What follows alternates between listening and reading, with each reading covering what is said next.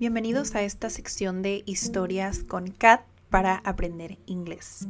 En esta ocasión vas a escuchar la historia de un elefante y una liebre que coinciden en su camino y pasan una historia muy interesante.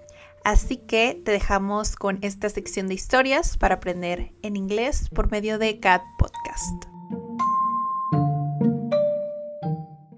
The Elephant and the Hare. Once there was a group of elephants. They were going to visit their family and they wanted to bring them honey. So they went and collected honey and started walking. I'm Sandra, and I'm just the professional your small business was looking for. But you didn't hire me because you didn't use LinkedIn jobs. LinkedIn has professionals you can't find anywhere else, including those who aren't actively looking for a new job but might be open to the perfect role, like me. In a given month, over 70% of LinkedIn users don't visit other leading job sites. So if you're not looking on LinkedIn, you'll miss out on great candidates like Sandra. Start hiring professionals like a professional. Post your free job on linkedin.com/people today. The road, they come across a hare. The hare wanted to go across a river, but the water was too deep. Oh, Mr. Elephant, said the hare, you look very big. Can you carry me across the water? The elephant said, Yes, of course, you can jump on my back. So the hare sat on the elephant's back and they went across the river. The hare sniffed and smelled the honey. It smelled so good, the elephant was carrying two bags of honey. Slowly, the hare went down and ate one of the bags. When she finished, she said, Mr. Elephant, I'm quite bored up here. Can you give me a stone to play with? So the elephant gave her a stone she put the stone in the now empty bag of honey. Then she ate from the second bag of honey. When she finished, she said, Mr. Elephant, I dropped my stone. Could you give me another stone? I want to throw it at the birds. So the elephant gave her another stone. Then she asked for another and another. Finally, she filled up both bags with stones. Well, Mr. Elephant, said the hare, I will be going now. Goodbye. And the hare jumped off the elephant's back and ran away.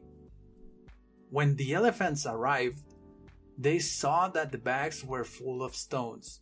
Oh no, cried the elephant. That hare stole my honey. I must catch her.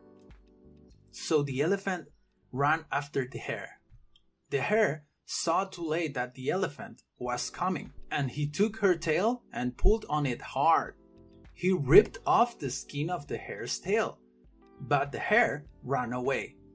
Not so fast, cried the elephant. I will get you. As the hare ran, she saw some farmers. She said, Hey, you, farmers, do you see that elephant over there? You should run away because he is running after you. So the farmers ran away.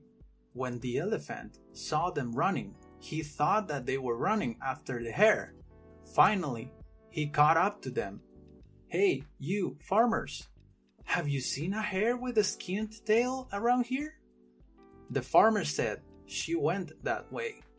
So the elephant ran after the hare. Next, the hare saw some women cooking outside. Hey, you women who are cooking, do you see that elephant over there? You should run away because he is running after you.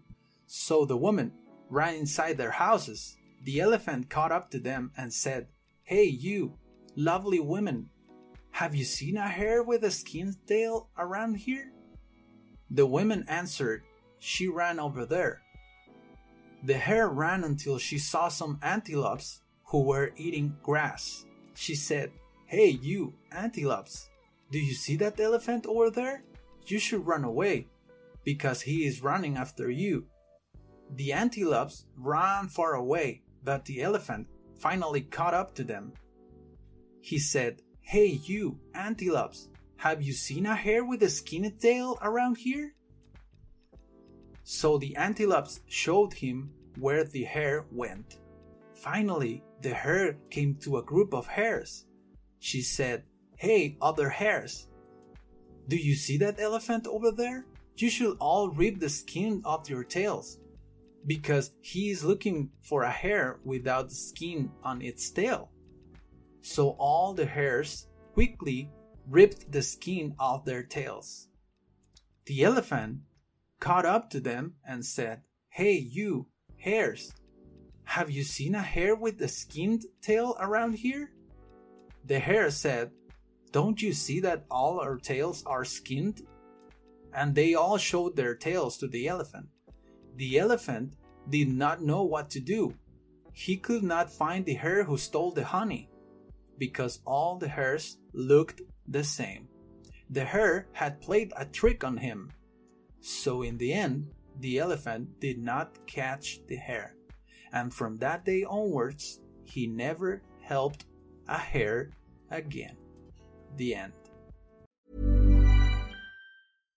How would you like to look five years younger? In a clinical study, people that had volume added with Juvederm Voluma XC in the cheeks perceived themselves as looking five years younger at six months after treatment. Look younger, feel like you. Add volume for lift and contour in the cheeks with Juvederm Voluma XC. Reverse signs of aging by adding volume to smooth laugh lines with Juvederm Vollure XC. For important safety information and to find a licensed specialist, visit juvederm.com. That's J U V E D E R M.com. Not for people with severe allergic reactions, allergies to lidocaine, or the proteins used in Juvederm. Common side effects include injection site redness, swelling, pain, tenderness, firmness, lumps, bumps, bruising, discoloration, or itching. There's a risk of unintentional injection into a blood vessel, which can cause vision abnormalities, blindness, stroke, temporary scabs, or scarring. Talk to a licensed specialist to find out if it's right for you.